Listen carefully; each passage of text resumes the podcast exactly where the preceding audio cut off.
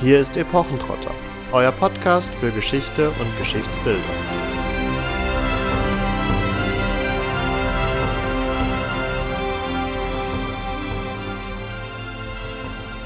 Was haben Kaiser Nero, König Artus, Friedrich Barbarossa, Friedrich II., Heinrich V., Konradin und Balduin miteinander gemeinsam? Denkt mal kurz drüber nach Hallo und herzlich willkommen zu einer neuen Folge Epochentrotter. Ihr hattet jetzt kurz Zeit zu stoppen und über die Eingangsfrage nachzudenken. Vielleicht wartet ihr auch einfach auf die Auflösung oder ihr habt vielleicht auch einfach unseren Titel der Folge aufmerksam gelesen und daraus Schluss gefolgert, dass es um Hochstapler geht. Und zwar eigentlich um Hochstapler, die sich rund um Friedrich II., einen staufischen römisch-deutschen König, Schrägstrich Kaiser, bewegt haben und die ihn imitiert haben. Aber rund um das Thema haben wir auch natürlich weitere Hochstapler gefunden, beziehungsweise auch einfach den Mythos des wiederkehrenden Herrschers, auf dem nämlich natürlich das Ganze fußt. Denn wie kann ich behaupten, Friedrich II. zu sein? Ich brauche ein williges Publikum. Wir befinden uns in der Mitte des 13. Jahrhunderts, betreten also mal wieder das Mittelalter, nachdem wir ja jetzt einige Zeit in anderen Epochen auch unterwegs waren. Und mit Friedrich II. endet die Zeit der Staufer einer Dynastie, die für einige Zeit lang sehr maßgeblich die Politik in Europa und im sogenannten Heiligen Römischen Reich mitbestimmt hat. Und in der heutigen Episode werden wir uns vor allem mit Thiele Kolob beziehungsweise mit Dietrich Holzschuh auseinandersetzen. Das ist beides mal dieselbe Person. Sie hat nur ja, so gesehen unterschiedliche Namensformen, je nachdem, ob man ihn Hochdeutsch oder Niederdeutsch ausspricht. Und dieser Thiele Kolup taucht 1283 das erste Mal auf.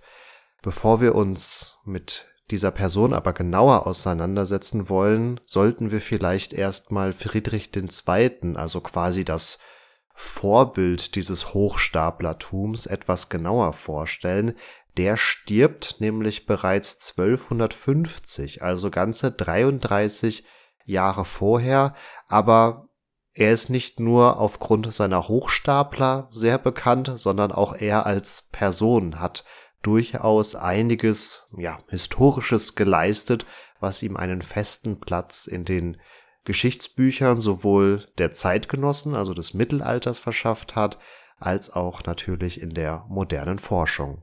In unseren Gefilden ist, wenn man Kaiser Friedrich hört, wahrscheinlich eher an Friedrich Barbarossa zu denken. Das ist der Vorgänger, Friedrich I. Auch ein Staufer, aber Friedrich II. ist der Enkel von Barbarossa, der aufgrund politischer Wirren nach dem Tod des Großvaters in Sizilien aufwächst, also von seiner Mutter dorthin in Sicherheit gebracht wird und das ist auch mit der Grund, warum er bei uns lange Zeit nicht so populär war und erst in den 1920er, 30er Jahren in der äh, deutschsprachigen Forschung wirklich so seinen Stellenwert erhalten hat, weil er nämlich von seinen 39 Regierungsjahren ganze 28 nicht in den deutschen Landen war, sondern sich in Sizilien bzw. Italien aufgehalten hat. Friedrich II. wird 1194 geboren und lebt bis 1250, ist dann von 1198 ab König von Sizilien, also im stolzen Alter von vier Jahren bereits König. Im Mittelalter nicht unbedingt sehr ungewöhnlich. Und Friedrich II. häuft noch andere Titel an. Er wird nämlich, wie gesagt, römisch-deutscher König ab 1212. Und wie ihr wisst, ist natürlich der römisch-deutsche König auch prädestiniert dafür, Kaiser des Heiligen Römischen Reichs zu werden. Und natürlich ist auch Friedrich II. hier bestrebt, das umzusetzen. Ist gar nicht so einfach zu der Zeit für ihn, weil er nämlich immer wieder in Konflikt mit dem Papst beziehungsweise den verschiedenen Päpsten, die zu seiner Zeit amtieren, gerät. Nichtsdestotrotz schaffte er es 1220, römisch-deutscher Kaiser zu werden und ab 25 ist er zusätzlich auch noch König von Jerusalem. Das hängt mit der Heiratspolitik zusammen. Das werden wir euch vielleicht in einer anderen Folge mal etwas genauer erklären, wenn wir uns dann auch mit den Söhnen von Friedrich genauer befassen. Also an der Stelle jetzt hier die absolute Kurzfassung, wo natürlich interessante Aspekte jetzt hinten anstehen. Wie Marvin schon gesagt hat, hat sich Friedrich in seiner Amtszeit in den verschiedenen Königreichen durchaus verdient gemacht. Er hat es zum Beispiel geschafft, Nord und Süden des Reiches wieder zu vereinigen und hier also im Norden zum Beispiel gegen den Gegenkönig Otto den Vierten einen Welfen den Thronstreit beizulegen. Also es gab hier über längere Zeit ähm, immer wieder Gegenkönige. Das hört mit Otto dem Vierten noch nicht auf, aber zumindest schafft er es vorübergehend hier mal Ruhe reinzubringen. Das Ganze ist verbunden mit einigen Zugeständnissen an die Reichsfürsten im Norden des Reichs und im Süden erreicht er hier eine Zustimmung durch territoriale Verwaltung und Gesetzgebung, die er abgibt an die ähm, regionalen Fürsten. Und 1224 lässt Friedrich II. außerdem auch die Uni von Neapel gründen, also auch durchaus ein auf Wissen und Kultur ausgerichteter Mensch. Was auch in seine Amtszeit fällt, ist die Beendigung der arabischen Besiedlung Siziliens. Das ist zu der Zeit natürlich ein sehr wichtiges Politikum gewesen, hier Sizilien auch wieder ins Reich einzugliedern, eben die muslimische Bedrohung in großen Anführungszeichen aus heutiger Perspektive auszumerzen, hier das Christentum wieder zu installieren und damit eben Sizilien wieder in den Kulturraum des Heiligen Römischen Reichs zurückzuholen. Friedrich lässt außerdem ähm, einige Repräsentationsbauten errichten, die natürlich dann auch ihr Übriges tun und für die Kultur hier natürlich einstehen. Zum Beispiel Castel del Monte wäre hier zu nennen und überhaupt ist er auch als Förderer von Dichtung und Wissenschaft bekannt, ähm, hat auch selbst ein Werk verfasst, wo es um die Kunst mit Vögeln zu jagen geht, weil er selber sehr gerne auf die Falkenjagd gegangen ist. Damit wäre das Ganze ja eigentlich sehr positiv, auch aus päpstlicher Sicht. Jetzt habe ich aber gesagt, dass er da eben in Konflikte geraten ist. Und das hängt damit zusammen, dass 1215 Papst Gregor IX. zu einem Kreuzzug aufgerufen hat. Und Friedrich II., jetzt wieder kurzer Hinweis für die Nerds unter euch, die auch Crusader Kings spielen. da kann man ja auch gerne mal aufschieben, wirklich an den Kreuzzügen teilzunehmen, die ausgerufen werden. Genau das hat Friedrich II. gemacht. Er hat gesagt, nee, es ist gerade wichtiger, dass ich mich um mein eigenes Reich kümmere und hier eben für Frieden sorge und das alles irgendwie erstmal manage, bevor ich hier irgendwo gegen Heiden anfange zu kämpfen und Pilgerstätten zurückerobere. Das fand Gregor der Neunte eben gar nicht witzig und hat ihn kurzerhand exkommunizieren lassen. Das ist nicht 1215 schon passiert, das ist erst 1227 passiert. Hat also eine ganze Weile gedauert. Nichtsdestotrotz ist das natürlich für ein sehr christliches Mittelalter, wie wir es ja kennen, äußerst problematisch. Treue Bünde geraten da in die Bredouille und so weiter. Also es ist wirklich für einen Kaiser sehr, sehr problematisch. Vielleicht auch deswegen ist Friedrich dann 1228, 29 doch auf Kreuzzug gegangen und hat dann auch ja, relativ kampflos ähm, die Pilgerstätten zurückerobert, was natürlich auch Beifall seitens des Papstes eingebracht hat. Dieser Frieden hält aber nicht lang. 1239 kocht der Konflikt erneut hoch und auch der neue Papst, das ist Papst Innozenz IV., ist nicht sehr wohlgesonnen gegenüber Friedrich II., was dann dazu führt, dass 1245 auf dem Konzil von Lyon Friedrich für abgesetzt erklärt wird. Auch das geht. Und ja, solche Probleme mit Päpsten und Konflikte in dieser Art und Größenordnung bringen natürlich wieder Gegenkönige hervor und zwar nicht zu knapp. Das sind zu Friedrichs Zeit gleich nochmal zwei, Heinrich Raspe und Wilhelm von Holland. Und ja, es gibt auch in Sizilien trotz aller Bestrebungen hier für Frieden seitens Friedrich, haha, übrigens auch der Name Friedrich, der Friedensreiche, ähm, hier natürlich sehr sprechend, ähm, einige Verschwörungen gegen ihn und auch Attentatsversuche. Und es verbreitet sich zu der Zeit auch immer mehr diese Endzeitstimmung. Also man ist aufgrund der ganzen Umstände auch dieser Mongolenbedrohung, die es gibt, ja, in so einer Art Erwartung der Apokalypse. Man wartet quasi nur drauf, dass der Antichrist um die Ecke kommt und sich die Erde aufreißt und ähm, ja, alle in den Schlund des Leviathan stürzen. Also die Johannesapokalypse ist zu der Zeit sehr verbreitet. Demgegenüber steht, und ich habe es gerade schon angedeutet, mit dem Namen Friedrich eben, ja, das Festhalten an ihm als so dem Beschützer, als dem, der irgendwie alles wieder heile macht, weswegen er auch Stupor Mundi genannt wurde, das Staunen der Welt, oder auch Principum Mundi Maximus, also größter Fürst auf Erden, was schon sehr darauf hinweist, was er schon zu Lebzeiten für einen Stand hatte, auch wenn der sehr ambivalent war. Bereitet aber natürlich gut vor, ähm, was wir schon gesagt haben, hier so eine Art Vorbild für, ja, Reinkarnationsbestrebte zu bilden, die sich dann hier als Friedrich ausgeben. Damit man sich als Hochstapler ausgeben kann, ist es nicht unbedingt notwendig, aber ich sag mal praktisch, wenn das Vorbild ähm, verstorben ist, weil man sich dann nicht mehr mit dem Original auseinandersetzen muss. Und so kommt es, dass zumindestens für Zeitgenossen Friedrich II. recht überraschend im Dezember 1250, das hatte ich ja auch schon anklingen lassen, verstarb. Heutzutage kann man natürlich nicht mehr so wirklich nachvollziehen, woran er gestorben ist. Es äh, sind verschiedene Krankheiten wie Typhus, also eine Fiebererkrankung letztendlich ja auch im Spiel. Es kursierten aber bereits unter Zeitgenossen natürlich verschiedene Gerüchte davon, dass er möglicherweise ja vergiftet worden ist, dass ein Attentat auf ihn ausgeübt wurde und letztendlich auch erfolgreich war ein Kriminalfall, den wir, auch wenn True Crime Podcasts sehr angesagt sind, an dieser Stelle nicht seriös wieder aufrollen können. Deswegen lassen wir das einfach mal. Und es kommt zum sogenannten Interregnum. Wer unsere Folgen gehört hat, wird mit dem Begriff Interregnum vielleicht schon was anfangen können, denn wir haben uns bereits in einem ganz anderen Kontext mit dem sogenannten Interregnum von 41 nach Christus, also 1200 Jahre vorher auseinandergesetzt im Römischen Reich. Und ein Interregnum ist eine sogenannte Zwischenherrschaft.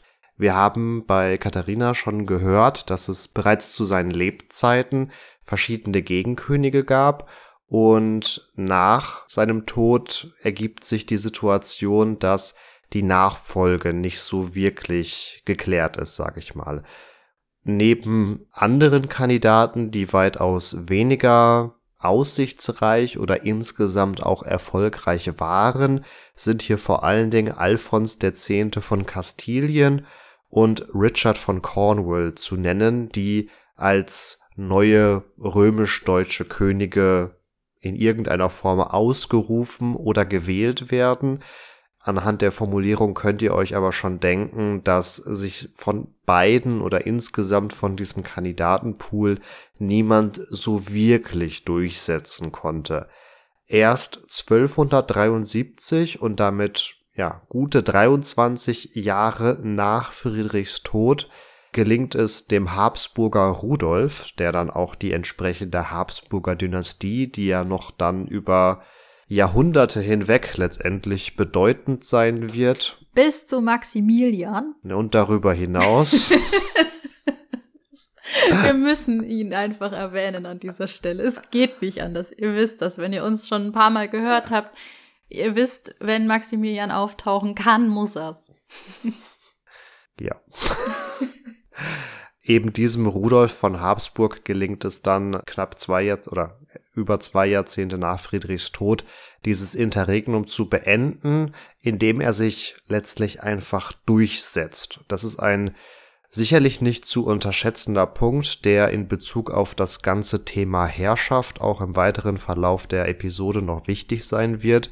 man kann zwar rein inhaltlich gute Argumente haben, warum man einen Herrschaftsanspruch hat, Herrschaft muss aber auch immer durchgesetzt werden und ich kann die schönste Begründung in Form einer wunderbar ausgearbeiteten Thronfolge oder ähnliches haben.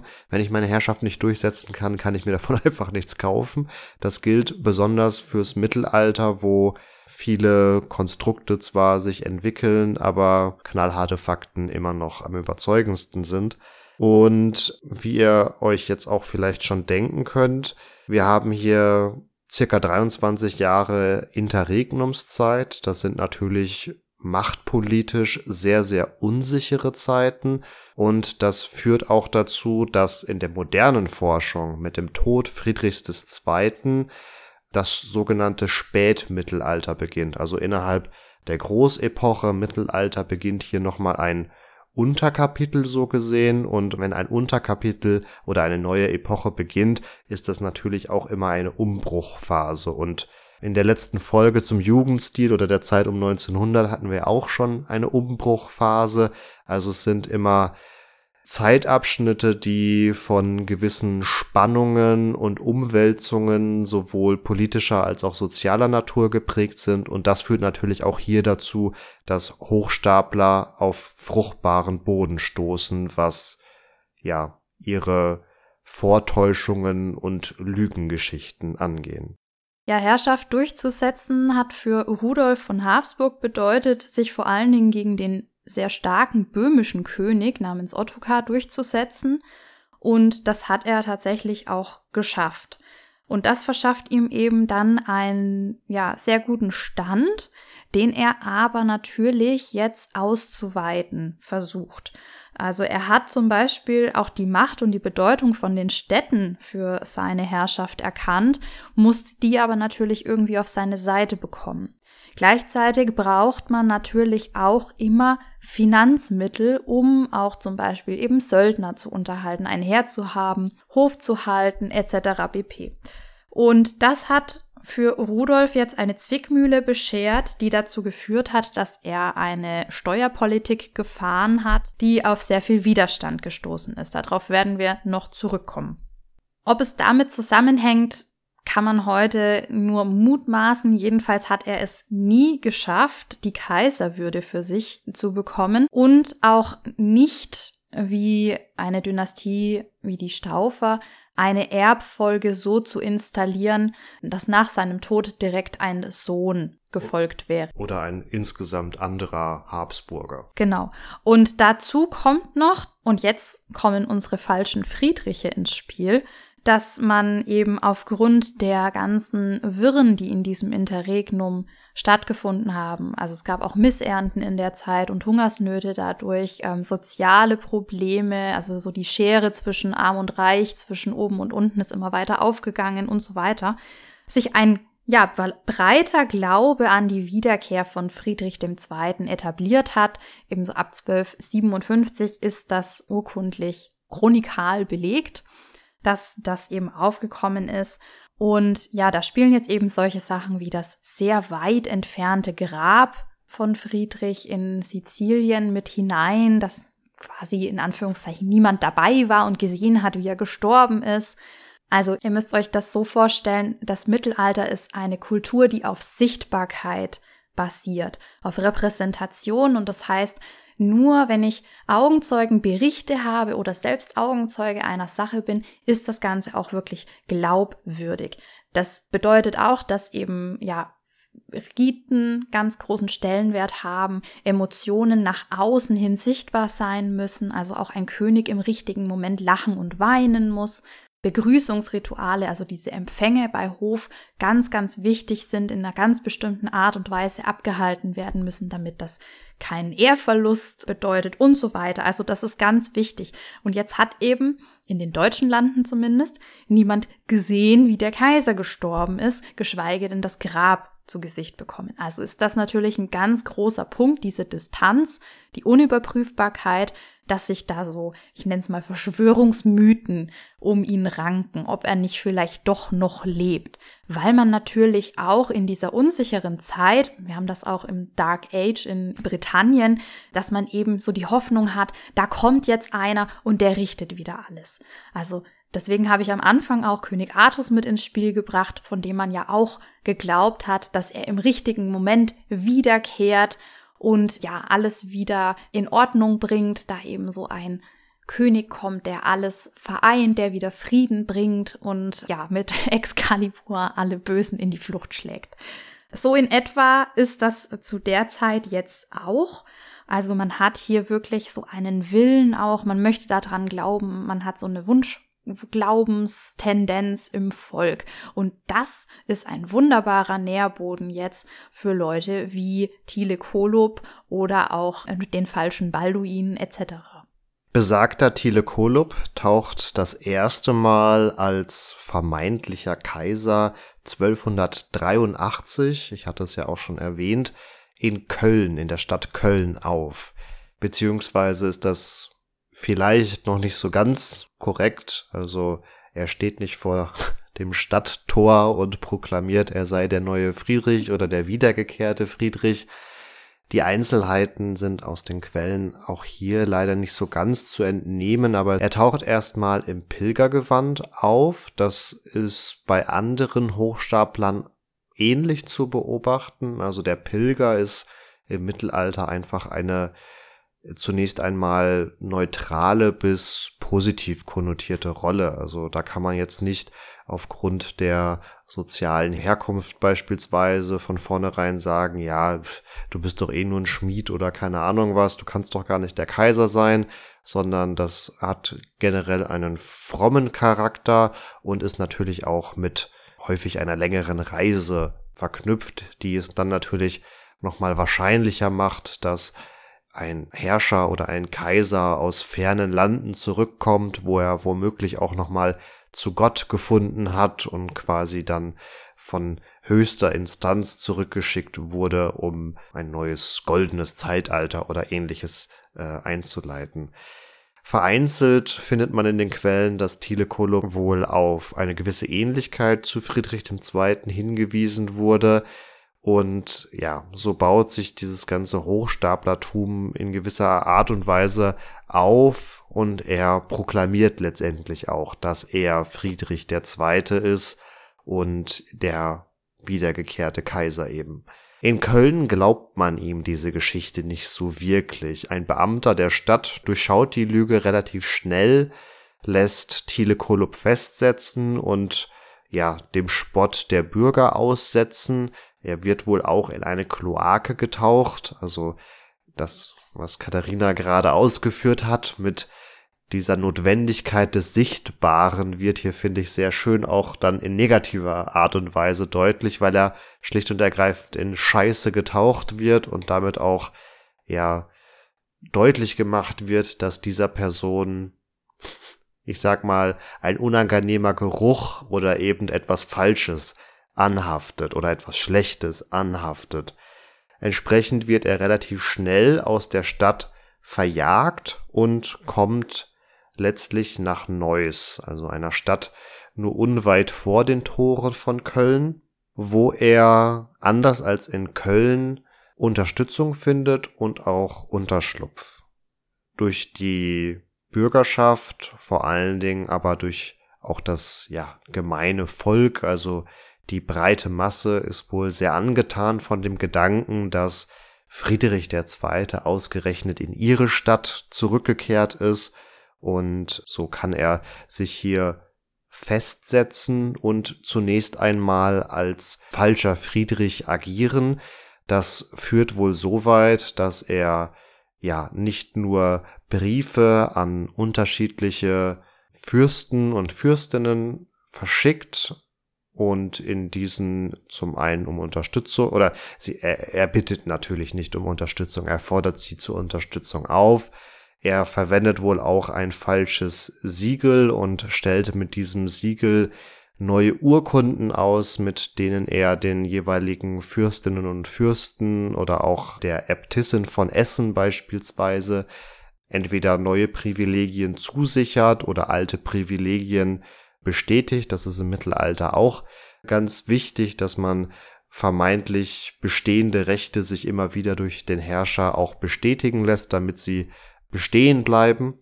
Und so empfängt er dann auch Gesandtschaften, die zu ihm nach Neuss geschickt werden, die häufig erstmal das Ziel haben, zu überprüfen, ob er denn der richtige Friedrich II. sein kann. Und er scheint in gewisser Art und Weise hier wirklich Hof zu halten, also ein herrschaftliches Leben zu führen, was ihm nicht zuletzt auch dadurch ermöglicht wird, dass er von den jüdischen Bürgern der Stadt auch Schutzgeld nimmt. Also das ist ja im Mittelalter auch sehr verbreitet gewesen, dass der Kaiser Schutzgeld von den Juden nimmt und ihnen dafür eben Schutz zusichert. Ja, das ist in gewisser Art und Weise eine Art äh, Sondersteuer, die aus moderner Perspektive natürlich auch einen unterdrückenden Charakter hat. Hier im konkreten Fall aber zumindestens erstmal genug Finanzmittel in die Truhen von Thiele Kolup äh, spült, damit er diese Anfangsüberzeugung, dass er womöglich Friedrich II. sein könnte, überbrücken kann und tatsächlich in die Rolle des Herrschers schlüpfen kann, für die natürlich viel Geld notwendig wird. Und da greift wieder diese Kultur des Sichtbaren, dass er einfach durch die dazugehörige Ausstattung und das dazugehörige Auftreten hier natürlich dann nochmal umso seriöser auf alle Zeitgenossen wirkt, weil er diese Rolle eben ausfüllen kann. So ganz gesichert ist es nicht, wie lange er sich in dieser Funktion oder in diesem, in dieser Rolle halten konnte. Man geht davon aus, dass das Ganze durchaus so einen Zeitraum von einem Jahr abgedeckt hat und Rudolf von Habsburg, der erwähnte Herrscher dieser Zeit, hat sich wohl nicht allzu sehr davon beeindrucken lassen. Also es zeugt oder das unterstreicht bis zum gewissen Grad auch, dass falsche Herrscher oder Hochstapler hier und da öfters mal auftauchten und die äh, tatsächlichen Herrscher häufig ja erwartet haben, dass sich das Problem von alleine löst, weil sie gedacht haben, dass dieses Kartenhaus der Lügen irgendwann schon von alleine in sich einbricht. Also es wird auch berichtet, dass der Kölner Erzbischof Siegfried von Westerburg, der unter anderem auch für Neuss in gewisser Art und Weise zuständig ist, beauftragt wurde von Rudolf, sich der Sache anzunehmen. Hier haben wir aber allerdings das Problem, dass der genannte Kölner Erzbischof und Rudolf wohl wiederum auch nicht das beste Verhältnis zueinander hatten, was dann da auch dazu führt, dass dieser Kölner Erzbischof nicht sonderlich viel Energie auch darauf verwendet, hier Thiele Kolob in seiner Hochstaplerrolle zu entfernen und so kann der sein Treiben bis zu einem gewissen Punkt weiter fortsetzen. Er empfängt, wie gesagt, auch verschiedene Gesandtschaften. Also unter anderem gibt es Fürsten beispielsweise in Italien, die von diesem falschen oder von diesem wiedergekehrten Friedrich II. hören und aufgrund dessen mal ein paar Boten nach Neuss schicken, um zu schauen, ob das womöglich wirklich der richtige oder der falsche Friedrich ist. Also das zeugt schon davon, dass das hier keine Eintagsfliege war, sondern dass das auch eine gewisse Strahlkraft oder Wirkung im Reich entfalten konnte. Problematisch wird dieser falsche Friedrich Thiele Kolup für Rudolf erst, als er sich mit der Stadt Wetzlar quasi in Verbindung setzt. Wetzlar in der Wetterau im heutigen Hessen gelegen, war eine Stadt, die mit der schon angesprochenen Steuerpolitik von Rudolf nicht so wirklich konform ging, um es mal netter auszudrücken. Also da gab es durchaus auch gewisse Reibereien und Wetzlar hatte sich bereits im Vorfeld auch schon mit anderen Städten in der Wetterau und auch im Elsass verbündet, um gegen diese Steuerzahlungen äh, oder gegen diese geforderten Steuerzahlungen Rudolfs gemeinsam vorgehen zu können, in der Masse einfach ein größeres politisches Gewicht aufzubringen und so die Hoffnung gehabt, besser mit dem römisch-deutschen König verhandeln zu können. Diesen Unmut der Wetterauer und Elsässer Städte scheint Thiele Kolup für sich nutzen zu wollen, dadurch seinen Machteinfluss letztendlich auch auszuweiten und er geht sogar noch einen Schritt weiter und beruft in gewisser Art und Weise eine Fürstenversammlung in Frankfurt ein, wo er sich anerkennen lassen möchte. Also er ignoriert sogar nicht Rudolf von Habsburg, sondern lädt ihn ein und schlägt ihm freundlicherweise vor, dass er sich doch ihm zu unterwerfen habe und ihm huldigen solle. Also er dürfe durchaus römisch-deutscher König bleiben, aber er, Friedrich II., sei natürlich der Kaiser des Heiligen Römischen Reiches und ihm damit überstellt, ranghöher als er und damit weisungsbefugt. Frankfurt ist an dieser Stelle eine sehr wichtige Stadt, denn hier finden standesgemäß oder üblicherweise traditionsbedingt die Wahlen zum römisch-deutschen König statt, der dann wiederum vom Papst meistens zum Kaiser gekrönt wird. Also in dem Moment, in dem Thiele Kolup sich hier in Frankfurt hätte festsetzen können, hat er neben seiner Gruppe von Unterstützern nochmal ein zusätzliches Traditionsargument quasi auf seiner Seite. Soweit kommt es aber nicht, denn Rudolf fühlt sich jetzt nicht zuletzt auch durch die Kontaktaufnahme Thiele Kolups mit diesen Wetterauer Städten so weit bedroht, dass er sogar eine Belagerung beendet oder vorzeitig unterbricht und schnellstmöglich hier in die Wetterau marschiert letztendlich mit seinen Truppen, vor Wetzlar auftaucht und die Patrizier der Stadt auffordert, Thiele Kolup auszuliefern, die zum Unmut des gemeinen Volkes dieser Aufforderung auch nachkommen. Also ihnen ist klar, dass sie gegen das versammelte Heer des Königs keine Chance haben und fügen sich so gesehen ihrem Schicksal, auch wenn das, äh, wenn die breite Masse durchaus scheinbar ja, bis zu einem gewissen Grad bereit gewesen wäre, Thiele Kolup weiter zu unterstützen. Damit endet so gesehen schon relativ schnell die Geschichte Thiele Kolups, der in der Folge gefoltert wird, um ein Geständnis zu erwirken, der aber weiterhin bei seiner Geschichte bleibt, Friedrich II. zu sein. Also er scheint, so berichten es die Quellen, nicht gebrochen zu werden, dass er sich quasi in das von ihm erwartete Geständnis fügt, sondern er bleibt bei seiner Geschichte und wird letztendlich aufgrund ja verschiedener Vergehen verbrannt. Also ihm wird unter anderem vorgeworfen, ein Ketzer zu sein, ein Betrüger zu sein, ein Zauberer zu sein und auch ein Usurpator zu sein. Also Betrug ist, glaube ich, relativ offensichtlich. Zeitgenossen glaubten aber, dass dieser Umstand, dass er knapp über ein Jahr hinweg quasi alle Zeitgenossen täuschen konnte, nur mit Zauberei möglich ist. Also daher ergibt sich dieser Anklagepunkt.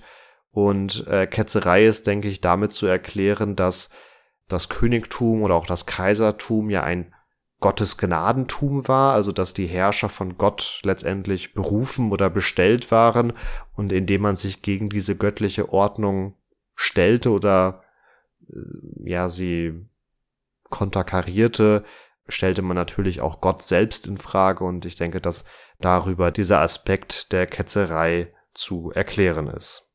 Allerdings ist die Ketzerei auch etwas, was Friedrich II. selbst angehaftet hat, denn er wurde angeklagt, eben der Ketzerei zu frönen. Und insofern ist natürlich jeder, der sich für Friedrich ausgibt, automatisch diesem Vorwurf wieder ausgesetzt. Das heißt, man geht also schon von vornherein ein gewisses Risiko ein, wenn man sagt, hey, hallo, ich bin Friedrich, dass man dann eben genau der Anklage, der sich der Kaiser schon stellen musste, eben auch wieder ausgesetzt ist. Man hat ihm außerdem auch unterstellt, geistesgestört zu sein Heute würde man sagen, ja, okay, ähm, lieber in der Psychiatrie als im Knast. aber ist natürlich in der Zeit alles andere als angenehmer Vorwurf. Ja, aber man hat natürlich auch darüber versucht zu erklären, warum jemand eben denkt, ein anderer zu sein und daran eben auch festhält, wie Marvin gesagt hat, eben trotz Folter auch hinter dem Ganzen steht. Wenn man sich jetzt allerdings mal überlegt, der Typ hatte eigentlich gar keine andere Chance. Wäre er eingeknickt, wäre er auf jeden Fall bestraft worden. Also er hatte nur die Möglichkeit, daran so lange festzuhalten, wie es überhaupt möglich war, um noch ein Fünkchen Hoffnung haben zu können, dass die Bürger der Städte, ähm, die Fürsten, die er auf seiner Seite hatte hier, vielleicht doch noch für ihn das Ganze drehen können. Das ist allerdings eben nicht passiert. Wie kommt jetzt überhaupt eine Person im Mittelalter in einer durchaus schwierigen Zeit des Reiches auf die Idee, sich hinzustellen und zu sagen, ich bin der verstorbene Kaiser? Ach so, nein, nicht verstorben. Ich war ja nur auf Pilgerfahrt verschollen. Ähm, hier bin ich wieder. Also, warum macht man das? Nun, sicherlich ähm, lässt sich hier ins Feld führen, dass eine gewisse Eitelkeit mit reinspielt, wenn von außen jemand sagt, hey, du siehst ja aus äh, wie der Kaiser Friedrich dann ist man natürlich geschmeichelt und pflegt vielleicht auch diese Punkte, die die Ähnlichkeit auslösen, ganz besonders. Wichtiger ist wahrscheinlich der Aspekt, dass man natürlich versucht hat, die eigene Lage zu verbessern. Also nicht so sehr darauf abgezielt hat, die Lage bestimmter Städte ähm, zu heben, sondern natürlich erstmal das eigene Leben zu verbessern, also vor allen Dingen natürlich die finanzielle Lage, das Ansehen und alles, was damit verbunden ist, ja, zu profilieren. Und da ist es natürlich nicht schlecht zu sagen, ich bin der Kaiser, ich bin der Höchste und ich darf vor allen Dingen alles. Besonders gut ist es dann natürlich, wenn man finanzielle Unterstützer findet, in Form natürlich ähm, der Juden, die hier mit Schutzgeld ähm, zu nennen sind, aber natürlich auch Unterstützer eben der, ja, der Städter, finden konnte, die hier auch bereitwillig Geld gegeben haben und somit eben diese teure Hofhaltung überhaupt finanziert haben. Damit natürlich verbunden auch das sicherlich glanzvolle, kurze Leben in diesem vielleicht einem Jahr, was ähm, Thiele Kolop hier führen konnte. Das heißt, wir haben hier eine gewisse Zufälligkeit. Also es kommt jemand auf die Idee, du siehst dem ähnlich. Damit ist es natürlich nicht getan, denn Ähnlichkeiten, äh, man hat angeblich mindestens vier Zwillinge oder so auf der Welt, wenn nicht sogar sieben, gibt's also immer wieder mal. Es bedarf einer gewissen Vorbereitung des ganzen Unterfangens und das seht ihr schon darin, dass eben Thiele Kolop hier im Pilgergewand aufgeschlagen ist, dass ich also eine Geschichte überlegt hatte. Das heißt, er ist nicht da reingeschlittert oder von außen da reingezogen worden, sondern er hat schon aus eigenem Antrieb gehandelt. Kam vielleicht nicht von selber auf die Idee ursprünglich, aber durchgeführt, würde ich sagen, hat er da schon ordentlich selber. Das Drängen von außen dürfen wir trotzdem nicht unterschätzen, denn nicht nur er hat was davon, sondern natürlich auch die Leute, die sich da dranhängen. Das heißt also, die Bürgerlichen, die Bauern, aber natürlich auch die Fürsten, die er für sich gewinnen konnte, hat er vielleicht gar nicht unbedingt so sehr überzeugt durch diese äußeren Ähnlichkeiten, die da vermeintlich da waren, sondern vielleicht vielmehr durch das, was auch dahinter steckt. Denn man hatte eben nicht unbedingt so große Lust auf Rudolf von Habsburg, sondern hat natürlich auch ähm, hier gewisse Chancen und Möglichkeiten erkannt, die damit einhergehen, wenn man einen Pseudo-Kaiser ja auf seiner Seite hat, den man natürlich dann auch beeinflussen kann, denn der wird wohl kaum so gebildet gewesen sein wie der tatsächliche Friedrich II. Und auch der hatte natürlich einen großen Beraterstab, also war natürlich auch nicht ganz alleine auf seine eigene Meinung beschränkt. Das bietet also hier durchaus natürlich ähm, Platz für Trittbrettfahrer, könnte man sie nennen, die versuchen hier den eigenen Vorteil auch rauszuschinden. Trotzdem muss natürlich so ein falscher Friedrich dem Ganzen den Anschein der Legitimität verpassen. Und das ist natürlich besonders durch solche schon genannten Urkunden mit Siegeln und Unterschriften zu leisten, Briefkorrespondenzen, aber auch natürlich Privilegien, die hier ausgestellt wurden. Und das setzt auch eine gewisse Kenntnis über die Person und die ganzen Begebenheiten voraus. Und Thiele Kolob soll auch aktiv dieses Wissen verbreitet haben. Und da stellt sich mir tatsächlich die Frage, Erstens, woher hatte er dieses Wissen? War er überhaupt alt genug? War er Friedrich mal selber begegnet? Wo hat er das her? Und zweitens, wo kommen die Schriftstücke her und die Siegel? Also, ich gehe jetzt mal nicht davon aus, dass eine Person, die entweder dem Bauernstand oder den Handwerkern zuzuschreiben ist, zumindest soweit die Sachlage, schreiben konnte oder wusste, wie ein kaiserliches Siegel auszusehen hat, sondern dass hier eben im Hintergrund sehr gewiefte Leute am Werk waren, die eben aus besagten Gründen hier ihre Chance gewittert haben, was für das eigene finanzielle Wohl zu tun.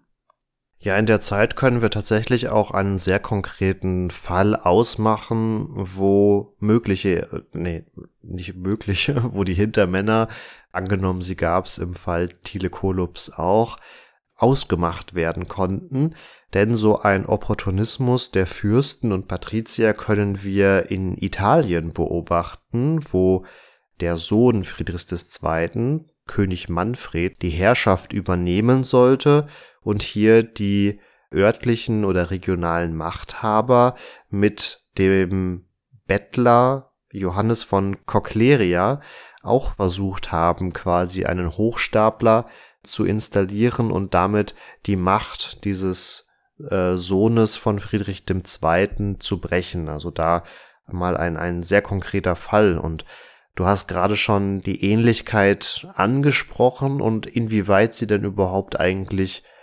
nötig ist, denn so wie alles auf Präsenz und Sichtbarkeit auf, ausgelegt ist, muss man sich natürlich die Frage stellen, wer hat in der Zeit eigentlich überhaupt Friedrich II. je zu Gesicht bekommen? Und deswegen ist es fraglich, ob hier auch bei Thiele Kolob überhaupt von einer faktischen optischen Ähnlichkeit äh, die Rede sein kann. Vielleicht war er einfach eine hochgewachsene Gestalt, die von sich aus heraus einfach recht stattlich wirkte und vielmehr die Vorstellung eines Herrschers oder eines Kaisers bedient hat, wie sich das gemeine Volk den vorgestellt hat, als dass er jetzt wirklich mit Friedrich II. eine Ähnlichkeit hatte, der sowieso knapp 30 Jahre seiner Regentschaft in Italien verbracht hat und den selbst unter den deutschen Fürsten viele, viele nie zu Gesicht bekommen haben, was bis zum gewissen Grad auch erklären kann, warum Thiele Kolob unter diesen ganzen Hochstaplern, und da haben wir viele weitere, die zum einen andere Herrscher oder andere kleinere Fürsten auch zum Vorbild haben in dieser Zeit. Also du hattest Balduin und Konradin schon angesprochen, aber wir haben auch weitere Friedriche, etwa in Gent, in Utrecht, in Lübeck und auch in Esslingen. Aber dieser Thiele Kolob ist der einzige, der es in Anführungsstrichen wirklich schafft, auch Adlige und Führungsfiguren in den Städten von sich zu überzeugen. Und wenn ich noch ganz kurz ein Wort zu den gefälschten Siegeln verlieren darf. Das war im Mittelalter natürlich ein Beglaubigungsinstrument, aber auch das war letztendlich eine Fachdisziplin. Also man musste, glaube ich, schon wirklich einen Experten an der Hand haben, um falsche Siegel zu identifizieren, was bei wichtigen Rechtsstreiten dann vermutlich letztlich schon ans Tageslicht an einem gewissen Punkt kam, aber wir haben insgesamt im Mittelalter ein sehr ausgeprägtes Fälschungswesen, was Urkunden angeht. Das betrifft häufig die Texte auf den Pergamenten, auf denen die Urkunden geschrieben waren. Da kann man, ich sag mal, sehr gut tatsächlich den Text ausschaben, also ausrasieren und dann was Neues, was einem besser gefällt, draufschreiben.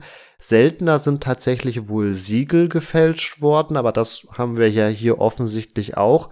Und ich glaube, wenn wir in diesem Umfeld von Thiele Kolob jemanden hatten, der jetzt vielleicht nicht unbedingt in der Reichskanzlei gearbeitet hat, also wirklich an oberster Stelle Urkunden für den Kaiser ausgestellt hat, sondern einfach aufgrund seines alltäglichen Geschäfts eine gewisse Vorstellung davon hatte, wie Urkunden und Siegel auszusehen hatten, dass das zumindestens für den ersten Effekt, sag ich mal, mehr als ausreichend war, weil auch da viele nicht unbedingt wussten, wie eine Urkunde auszusehen hatte. Die hatten nochmal eine eigene Schriftform, also das war keine übliche Schreibschrift.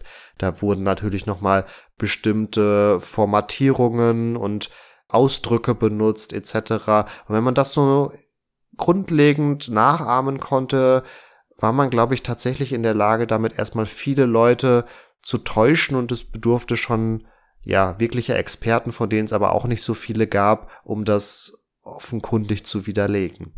Was man bei dem Ganzen auch nicht vergessen darf, trotz dieser Ausrichtung auf Sichtbarkeit ist, wir haben noch keine Porträts. Also noch lange, lange nicht solche Porträts. Das fängt erst rund 100 Jahre später, 150 Jahre später überhaupt an. Und das sind keine Porträts, wie wir uns die heute vorstellen oder wie Albrecht Dürer sie zum Beispiel gemalt hat, ähm, von Kaiser äh, Sigmund dann zum Beispiel. Oder von Kaiser Maximilian. genau.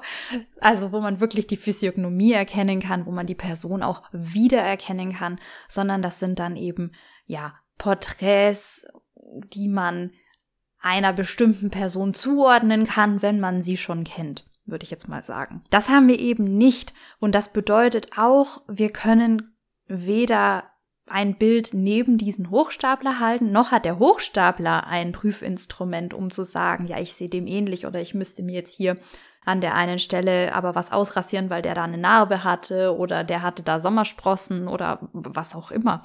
Also gibt's genug Punkte oder die Ohrform oder was es so für Dinge gibt, die auf den ersten Blick dann auch natürlich verräterisch wären. Nichtsdestotrotz hat es äh, Thiele Kolob auch durch seinen Habitus geschafft, also die Art, wie er sich gegeben hat, wie er geredet hat, eben hier geschafft, eine Glaubwürdigkeit zu inszenieren, die, und das möchte ich nochmal betonen, zumindest dafür gereicht hat, wichtige Leute auf seine Seite zu ziehen, erkennen zu lassen, dass er ihnen nützlich ist. Ja, wir wissen nicht, ob die wirklich in Anführungszeichen so doof waren und sich haben täuschen lassen. Das können wir nicht sagen. Aber sie haben zumindest den Nutzen der Täuschung erkannt. Das mindestens. Was denke ich aber an der Stelle auch schon gut rausgekommen ist, dass natürlich Leute Augenschein genommen haben von der Person, also versucht haben hier durchaus trotzdem irgendwie zu prüfen, ist das der echte, ist das nicht, es gab Leute, es gab sogar einen Bürgermeister, der ähm, hier Friedrich II. kannte, der in einem dieser falschen Friedrich-Fälle dann auch auf den ersten Blick sagen konnte, nee, nee, das ist der nicht, Moment mal, ja. Und dann wurde der auch ganz schnell wieder vertrieben und ist verschwunden, bevor irgendwas Schlimmeres passieren konnte.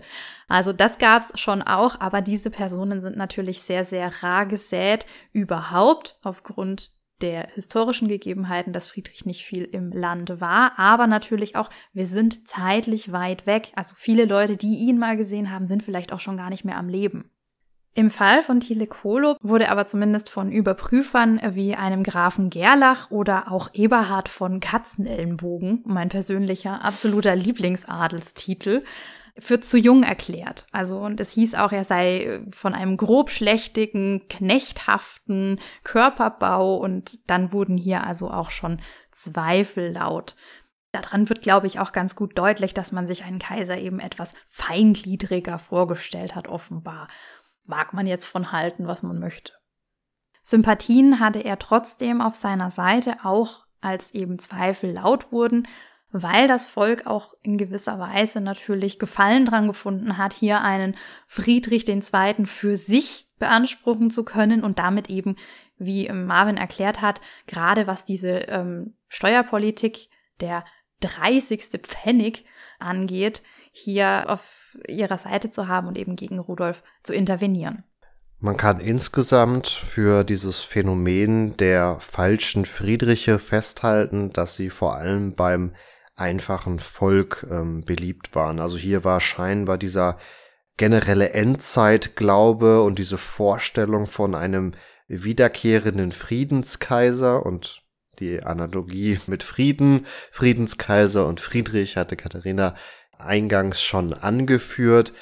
Darauf stoßen wir vor allen Dingen in diesen Gesellschaftsständen, was sicherlich auch damit zusammenhängt, dass wir in dieser zweiten Hälfte des 13. Jahrhunderts auch zunehmend soziale Spannungen in den Städten hatten. Hier dann zwischen den Handwerkern als in Anführungsstrichen niedere städtische Schicht gegen die Patrizier als die in Anführungsstrichen höhere soziale Schicht in den Städten.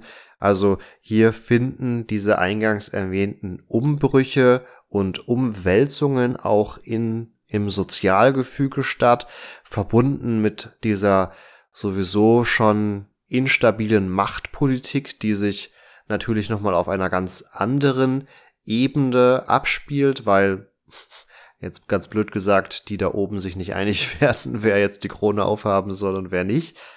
Und dann auch schon die erwähnten, ja, Naturkatastrophen in den 1280er Jahren. Also ihr seht, hier kommt sehr, sehr viel auch einfach zusammen, was es den Leuten einfacher macht, an, ja, gewisse Prophezeiungen oder ähnliches zu glauben. Damit sei aber nicht gesagt, dass das einzig und allein eine Vorstellung ist, die nur bei den in Anführungsstrichen Ungebildeten zu finden ist. Das ist eine allgemeine Stimmung in der Zeit, die durchaus auch den Klerus oder auch den Adel in Anführungsstrichen befallen hat. Wobei hier, und das ist uns, oder zumindest mir bei der Recherche nochmal aufgefallen, äh, fürs Mittelalter ja bis zu einem gewissen Grad fast durchgängig von so einem Endzeitglauben äh, auszugehen ist. Aber aufgrund dieser Umstände ist das hier sicherlich nochmal stärker anzutreffen. Ja, damit können wir festhalten, dass also die falschen Friedrichse ähm, eine gewisse Ventilfunktion haben zu ihrer Zeit. Und das ist auch wahrscheinlich der Grund, warum sich das Ganze nicht mit Thiele Kolob zerschlägt, sondern eigentlich direkt ein Jahr später ein neuer falscher Friedrich auf der Matte steht, in einem anderen Fleckchen äh, des Heiligen Römischen Reiches und sich das Ganze bis ins 15. Jahrhundert weiterzieht. Das hat auch damit zu tun, dass eben dieser ungebrochene Glaube an die Wiederkehr des Friedenskaisers Friedrich weiter besteht und weiter lebt und auch weiter befeuert wird natürlich dadurch, dass immer wieder mal einer kommt und sagt, hey, hallo, ich lebe doch noch. Damit ähm, ist das quasi ein Perpetuum mobile, also wird immer wieder neu angefacht und damit auch am Leben erhalten. Und so gibt es eben hier auch ja direkte im Zusammenhang mit Thiele Kolob stehende weitere Verschwörungstheorien, die vor allen Dingen hier auch den christlichen Glauben anzapfen. Und so heißt es dann von einem Mann, dass er behauptet hat, drei Tage nachdem Thiele Kolob verbrannt worden sei, aus dessen Asche auferstanden zu sein. Und man hat ziemlich schnell nach der Hinrichtung auf dem Scheiterhaufen von Thiele Kolob festgestellt, dass hier etwas nicht ganz mit rechten Dingen sozusagen zugehen kann, denn man hat in den Überresten in der Asche keine stofflichen Reste gefunden, was also hier zu erwarten wäre. Vielleicht hat das Feuer einfach sehr heiß gebrannt. Ich bin keine Physikerin. Belehrt mich gerne eines Besseren, woran das gelegen haben könnte. Vielleicht ist es auch was Übersinnliches gewesen. Damals hat man das jedenfalls geglaubt und so konnte dieser Mann also direkt quasi wieder anschließen und hier viele Dörfer und Städte durchstreifen und eben behaupten, Friedrich II. jetzt in Reinkarnation zu sein, bis er in Gent in Gefangenschaft geraten und in Utrecht gehängt wurde. In Lübeck tauchte just danach wieder einer auf, der aber, und das habe ich schon angesprochen, vom Bürgermeister sofort durchschaut wurde, weil der eben Friedrich II. persönlich mal gesehen hat und also sofort wusste, nee, nee, nee, das ist der nicht. Und ähm, ja, der Typ ist dann ganz schnell wieder verschwunden, so schnell wie er kam. Und ja, der dann kurze Zeit später in Esslingen noch aufgetaucht ist, ist auch ein ganz interessanter Fall. Wir hatten bisher immer die Sachlage, dass die Bürger sich gefreut haben und hier also quasi mit offenen Armen dem Hochstapler gegenüberstanden und ihren, ja, Deus ex machina, also den Gott, der alles äh, richtet, hier in Gestalt von Friedrich II. begrüßt haben. Das war in Esslingen nicht der Fall. Hier gab es keinen Zuspruch und der Typ wurde eben sofort als Ketzer verbrannt. Da damit sind wir auch am Ende dieser Reihe von falschen Friedrichen angelangt, von denen es sicherlich noch den einen oder anderen ganz netten Fall gegeben hätte. Und wenn ihr euch an den Anfang der Episode erinnert, habt ihr auch gesehen, schon in Kaiser Nero wurde benutzt und ja zu Zeiten von zum Beispiel Kaiser Domitian wieder zum Leben erweckt. Natürlich auch hier nur von einem Betrüger. Falls ihr noch andere Fälle kennt und ähm, uns darüber in Kenntnis setzen wollt, dann schreibt uns das doch gerne in die Kommentare oder schreibt uns gerne auch eine Nachricht per Mail zum Beispiel an kontakt.epochentrotter.de oder über die gängigen Messenger-Dienste. Ihr findet uns auf Facebook und Instagram, da könnt ihr uns auch erreichen. Ansonsten findet ihr alle erwähnten Folgen natürlich in den Show Notes, aber auch auf epochentrotter.de. Wenn ihr uns gerne unterstützen wollt, könnt ihr uns natürlich über die Podcast-Portale auch Rezensionen schreiben oder uns auch netterweise 5-Sterne-Bewertungen dalassen. Wir würden uns darüber sehr freuen. Und damit bin ich mit meinem Sermon auch schon am Ende und wünsche euch weiterhin alles Gute, bleibt gesund und macht's gut. Damit bleibt mir auch nur noch zu sagen, macht's gut und ciao, ciao.